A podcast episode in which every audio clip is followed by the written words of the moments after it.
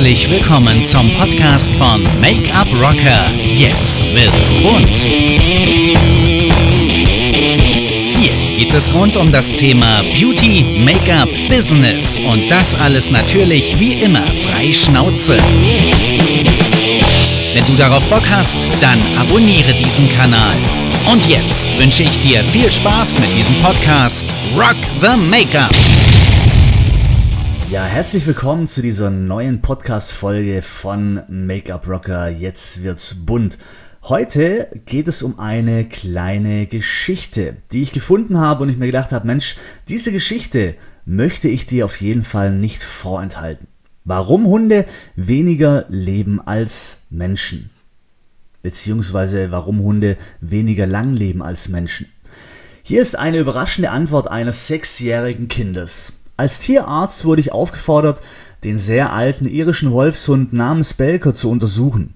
Die Besitzer des Hundes Ron, seine Frau Lisa und ihr kleiner Junge Shane waren alle sehr an Belker gebunden.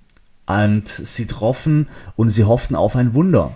Ich habe Belker untersucht und festgestellt, dass er leider an Krebs stirbt und habe der Familie gesagt, dass wir nichts für Belker tun können und habe angeboten, die Euthanasie-Prozedur, also die Einschläferungsprozedur, für den alten Hund in ihrem Haus durchzuführen.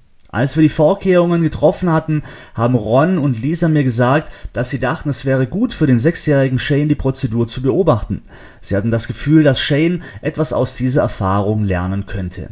Am nächsten Tag spürte ich den vertrauten Kloß in meiner Kehle, als Belkers Familie ihn umgab. Shane schien beruhigt zu sein, den alten Hund zum letzten Mal streicheln zu können, so dass ich mich fragte, ob er verstanden hat, was vor sich geht. Innerhalb weniger Minuten schlief Baker friedlich ein.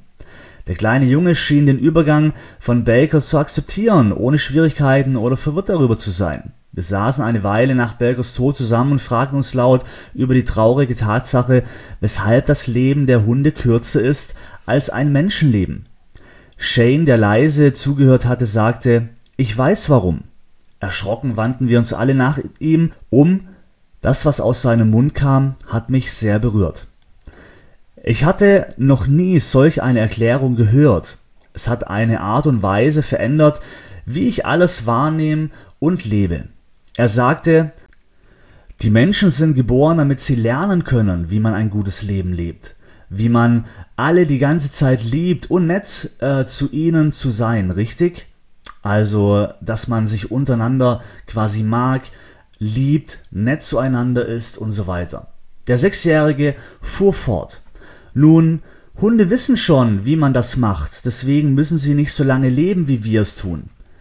Lebe einfach, lebe großzügig, sei vorsichtig, spreche freundlich, denk daran, wenn ein Hund der Lehrer wäre, würdest du Dinge lernen wie, wenn deine Lieben nach Hause kommen, renne immer zu ihnen, um sie zu begrüßen, Niemals die Gelegenheit verstreichen lassen, um eine Spritztour zu machen. Lass es zu, die Erfahrungen von frischer Luft und der Wind in deinem Gesicht zu reiner Ekstase werden zu lassen. Nickerchen machen, Strecken vor dem Aufstehen, laufen, toben und täglich spielen. Gedeihe durch Aufmerksamkeit und lasse dich von Menschen berühren. Vermeide es zu beißen, wenn es ein einfaches Knurren auch tut. An warmen Tagen halte dich auf dem Rücken auf dem Rasen auf. An heißen Tagen viel Wasser trinken und unter einem schattigen Baum liegen. Wenn du glücklich bist, tanze herum und bewege deinen ganzen Körper. Freude am Einfachen, Freude an einem langen Spaziergang, sei treu. Tu nie so, als wärst du etwas, das du nicht bist. Wenn das, was du willst, irgendwo begraben ist, dann grabe so lange, bis du es findest. Wenn jemand einen schlechten Tag hat, schweige mit ihm, setze dich in die Nähe und kuschel dich behutsam an ihn.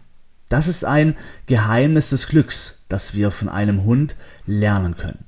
Diese Geschichte fand ich sehr schön, weil sie natürlich auch so vieles Wahres spricht, denn wir Menschen verlernen so viele Dinge einfach bewusst wahrzunehmen und vor allem verlernen wir für viele Dinge auch dankbar zu sein und auch die kleinsten Dinge zu schätzen. Wir verlernen so vieles, dass wir eigentlich wieder von Tieren lernen können und aber auch von Kindern. Denn Kinder sind noch unbefleckt und freuen sich über gewisse Dinge, über kleine Dinge viel mehr, anstatt wie wir, Erwachsenen. Genauso auch Tiere sind viel unbefleckter und nehmen einfach kleine Dinge auch wahr und freuen sich über Kleinigkeiten. Wir jedoch verlernen vieles. Also fand ich diese Geschichte passend, um einfach mal auch wieder zu zeigen, ähm, das, was man alles schätzen kann. Ich hoffe, dir hat diese Geschichte gefallen.